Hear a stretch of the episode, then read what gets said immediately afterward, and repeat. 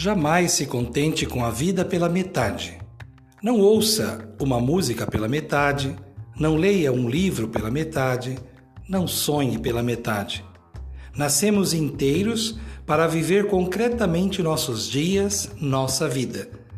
Não se acostume com palavras pela metade, nem se contente com sorrisos pela metade. Invista na vida para ser vivida por inteiro. Pode ser imperceptível a conquista, mas ela é resultado do esforço de quem sabe qual é, de fato, sua meta. Então, como não existe esforço pela metade, não existe meia conquista. Quando tudo passar, vamos recomeçar, não do zero, mas da experiência que vivemos por inteiro.